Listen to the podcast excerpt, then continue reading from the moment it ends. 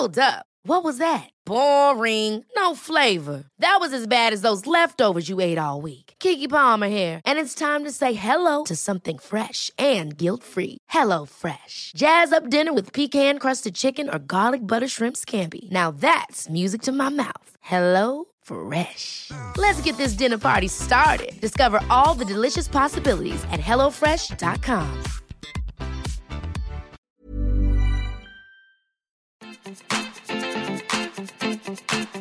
Un poco de manzanilla para el estómago, bugambilia para el dolor de garganta y hojas de naranjo para relajarse. Todo eso podríamos encontrarlo en cualquier jardinera de la Ciudad de México. ¿No lo creen? Esperen escuchar la charla con nuestro recomendado esta semana en la guía del fin de semana. Se trata de Jesús Miguel Flores Hidalgo, autor del libro Las plantas medicinales de las banquetas de la Ciudad de México. Él nos contará más sobre su proyecto. Además, les enlistaré un par de opciones en las que pueden involucrarse más con las plantas y flores de la urbe. Conectar con espacios verdes. Mi nombre es Ariana Bustos Nava, también conocida como la señorita etcétera, y la encargada de hacer una selección semanal en este su podcast de confianza. Arrancamos.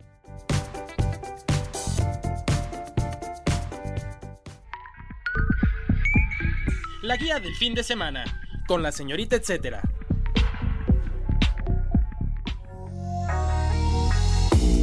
Huertos urbanos necesarios.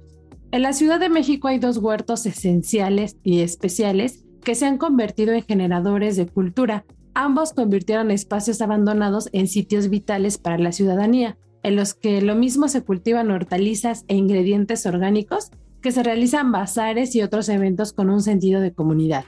Por un lado, en el 2012 surgió el Huerto Roma Verde, un proyecto que contribuye con el impacto social y ambiental. Para que se den cuenta del tipo de actividades que suceden dentro y en los que pueden participar, les cuento lo que habrá en mayo y junio. Está por ahí en su programación un taller de introducción a las suculentas, un taller de técnicas de medicina tradicional mexicana, una clase de jam y el Miau Fest. Bueno, para seguir hablando de los huertos, también está el Huerto Tlatelolco, un proyecto de agricultura urbana que busca ser una herramienta de transformación social a partir de actividades que integran también precisamente a la comunidad. Tienen en curso un taller de huerto en casa para principiantes, un taller de técnicas de impresión botánica y la posibilidad de comprar lo que se cultiva en el lugar. Recientemente inauguraron el huerto comunitario por la paz y tuvieron unas agrolimpiadas. Además, actualmente participan en el Atrio Verde, que este es otro espacio que está al lado de la Torre Latino. Ellos están colaborando ahí activamente con pláticas, recorridos sensoriales, música y experiencias como terapia de bosque o las catas de hojas y flores. Ahí en el atrio también pueden encontrar su banco de semillas con las especies del huerto, la caja de lombricomposta y la de raíces. Por cierto, el huerto Tlatelolco se ubica donde fue alguna vez o donde estuvo alguna vez el edificio Oaxaca, una de las torres que se dañó con el sismo de 1985 llegar a ese lugar es como encontrar un oasis en el desierto porque estamos muy acostumbrados pues a estar rodeado de calles, ¿no? Y de autos y encontrar este tipo de lugares como estos huertos Tlatelolco y Roma Verde le dan un respiro al transeúnte. ¿Cuándo y dónde? Bueno, les doy la dirección. El huerto Roma Verde se ubica en Jalapa 234 en la colonia Roma Sur. Para más detalles pueden visitar huertoromaverde.org mientras que el huerto Tlatelolco se ubica en Paseo de la Reforma Norte, número 742. Esto es en Manuel González y Paseo de la Reforma exactamente. Para más detalles pueden visitar sus redes sociales y los encuentran como Huerto Tlatelolco.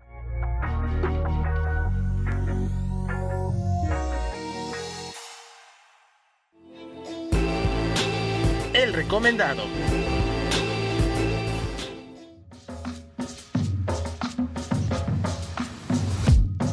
Quiero contarles que hace unos años tomé un curso de herbolaria en el Museo Nacional de Antropología. Ahí uno de los maestros, bueno, de los ponentes especialistas era Jesús Miguel Flores Hidalgo. Él lo que nos hizo fue abrirnos el panorama de lo que podríamos encontrar en las calles respecto a medicina tradicional o herbolaria. Y es muy emocionante para mí poderlo presentar en la guía del fin de semana, pero ahora para hablarnos de su nuevo libro, que son las plantas medicinales de las banquetas de la Ciudad de México. Entonces, con este contexto de cómo lo conocí, quiero darle la bienvenida a la guía del fin de semana a Miguel Flores Hidalgo. Muchas gracias por aceptar esta charla, Miguel. Cuéntanos, ¿cómo fue el comienzo de tu exploración herbolaria? Mi primer acercamiento a las plantas medicinales fue de niño. Mi mamá como mi abuela me preparaban infusiones cuando tenía algún malestar estomacal o de las vías respiratorias. Tiempo más tarde, cuando terminé la carrera de biología en la UNAM, decidí hacer mi tesis sobre plantas medicinales en Tolcayuca Hidalgo, lugar de donde son mis abuelos paternos. Ahí seguí con el conocimiento de, de la herbolaria. ¿Por qué decidiste enfocarte en plantas y flores medicinales de las banquetas? Tiene que ver con el hecho de que me dediqué a dar clases y ya no me moví de la Ciudad de México. Siempre me quedó la inquietud de continuar con el conocimiento de las plantas y comencé a fijarme en las de mi entorno, las cuales se encontraban en las calles que recorría a diario, principalmente en las banquetas, por lo cual me enfoqué a identificarlas y para mi sorpresa muchas de ellas estaban reportadas como medicinales o comestibles. Como el tema de mi tesis fue sobre plantas medicinales, me enfoqué en el conocimiento de estas. ¿Qué descubrimientos o anécdotas experimentaste durante el proceso de tu proyecto? Bueno, el hecho de que siempre andaba cargando mi cámara y tomando fotos en las, en las, calles, a veces suscitaba que algunas personas me vieran con curiosidad o desconfianza. Y también en dos ocasiones tuve que correr por cuestiones de seguridad. El descubrimiento fue que uno no pone atención en lo que lo rodea y en cuanto cambia tu perspectiva, descubres que donde caminas puedes encontrar plátanos, papayas, aguacates y muchas plantas que sueles encontrar en los mercados y en tu cocina.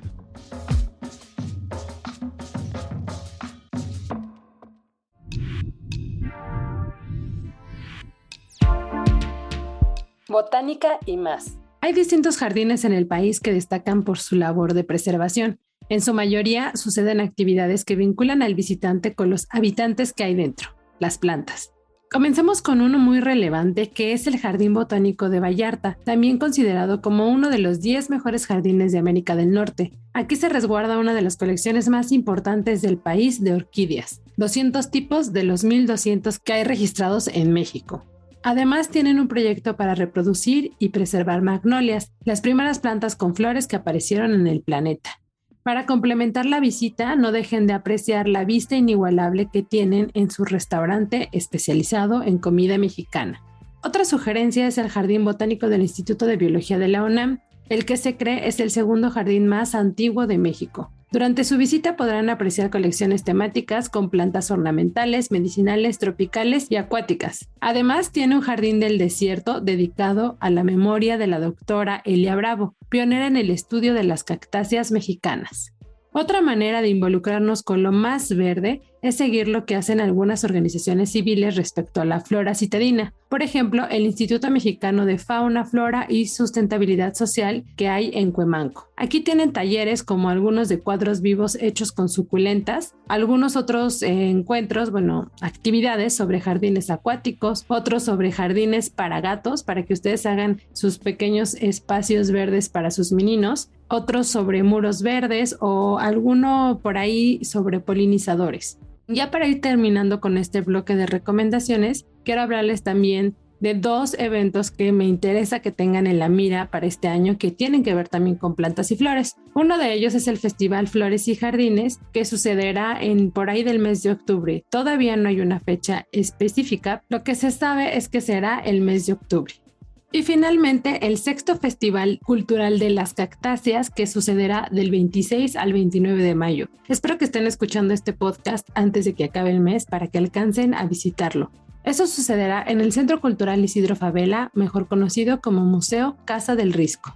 Además, antes de pasar al segundo bloque de recomendaciones, quiero contarles que Miguel eh, lanzó un grupo y de hecho también pues como a través de sus redes sociales promueve distintas caminatas botánicas.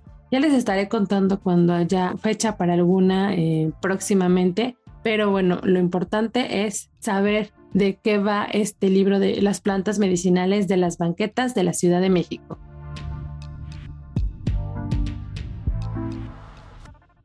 El recomendado recomienda.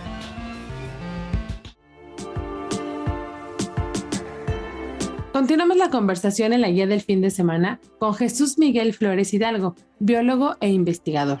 Miguel, cuéntanos, ¿cuánto tiempo te llevó elaborar el libro? Y no sé si quieras abordar más sobre la presentación que tienen en puerta. No tengo un dato exacto porque no me había propuesto hacer un libro, pero como a partir del 2013 me invitaron a participar en un taller del Volari en el Museo de Antropología, y como este taller tuvo tanto éxito que nos empezaron a invitar cada año, el trabajo que yo presentaba sobre las plantas de las banquetas se iba acrecentando y varias personas me comentaban que por qué no hacía un libro. En el 2019 ya tenía bastante información y tardé como un año en sistematizarla para poder hacer el libro. Este libro se presentará oficialmente el 26 de mayo en el Museo de Antropología, en el auditorio Jaime Torres Bodet, a las 4 de la tarde. ¿Qué tipo de herramienta será este libro para nosotros como lectores? ¿Se trata de alguna guía que vamos a poder usar para salir a buscar plantas? El libro lo pensé como un manual de identificación de las plantas urbanas. Tomé fotos, a veces varias veces en un día o con diferencia de días para obtener las mejores con la finalidad de que el usuario las pudiera comparar con las que encontraba a su paso. El lector al, identificar las plantas sabrá su nombre común y científico, la familia a la que pertenecen, una breve descripción y los usos medicinales que los etnobotánicos han investigado en los diferentes estados de nuestro país. ¿Nos puedes dar un top de especies más comunes a nuestro paso por la Ciudad de México? Yo creo que no serían 5 sino 20 pero mencionaré 10 de las plantas más comunes en las diferentes colonias de la Ciudad de México. Diente de león, llantén, verdolaga, higuera, maravilla, lentejilla, eucalipto, pirul, hierba del golpe y guayaba. El dato, etc.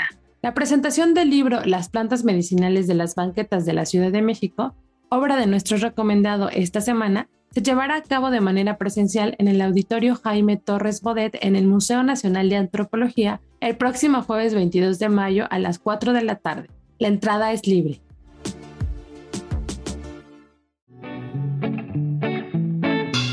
La guía en segundo. Estos son dos de los eventos que podrán encontrar en la guía del fin de semana en su edición web para la OEM y en el impreso dominical de El Sol de México. Mirada pionera. Si te gusta la fotografía este fin de semana, aprovecha para visitar el Museo de Arte Carrillo Gil. Aquí podrás conocer más sobre la vida y obra de Lola Álvarez Bravo, considerada la primera mujer fotógrafa mexicana. La exposición se llama La otra Lola, Documentación, Persuasión y Experimentación Fotográfica 1930-1955. Esta exposición está conformada por más de 70 fotografías de su autoría. A decir de la curadora de la muestra, lo que podrán ver es el trabajo artístico de Lola con sus otras facetas que nos dan cuenta de la visión de México, en la alternancia entre la vida rural, el desarrollo industrial y la modernización. Esto de verdad es una cita con las imágenes del pasado que a la fecha siguen enviándonos mensajes del país que habitamos. Para probar, cámbiale a los taquitos de pastor. Si los taquitos para ti son un sinónimo de fin de semana, aprovecha para probar unos de trompo, pero no de pastor, sino del jugoso top sirloin. Una de las opciones son los que venden en La Durango, un proyecto familiar que surgió del gusto por los tacos y las micheladas. Porciones generosas, buena sazón y cero pretensiones. Para que se les antoje más, les cuento que el top sirloin es un corte de carne que se obtiene de la parte superior del lomo de la res. Para este tipo de taquitos se utilizan jugosas láminas delgadas de inigualable sabor. Tal vez extrañan la piña, pero la verdad es que este tipo de carnita no le pide nada a ninguna otra. Pueden leer la reseña completa y un par de opciones más donde comer tacos de sirloin en www.aderezo.mx. Así damos por concluida una entrega más de la guía del fin de semana una versión muy especial porque podrán explorar la flora de la Ciudad de México de una manera que tal vez antes no se lo habían imaginado. Recuerde que pueden seguir la conversación conmigo o compartirme recomendaciones en mis distintos perfiles. Me encuentran como la señorita etcétera en Facebook, Instagram y Twitter. Gracias a la productora de este espacio, Natalia Castañeda. Si tienen algún comentario o sugerencia sobre este podcast o los que se generan desde la Organización Editorial Mexicana, pueden escribirnos al correo podcast.com.mx. Hasta la próxima.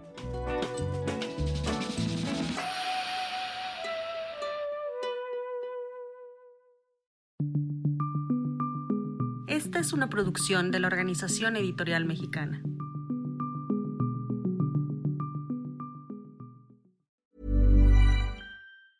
Ever catch yourself eating the same flavorless dinner three days in a row?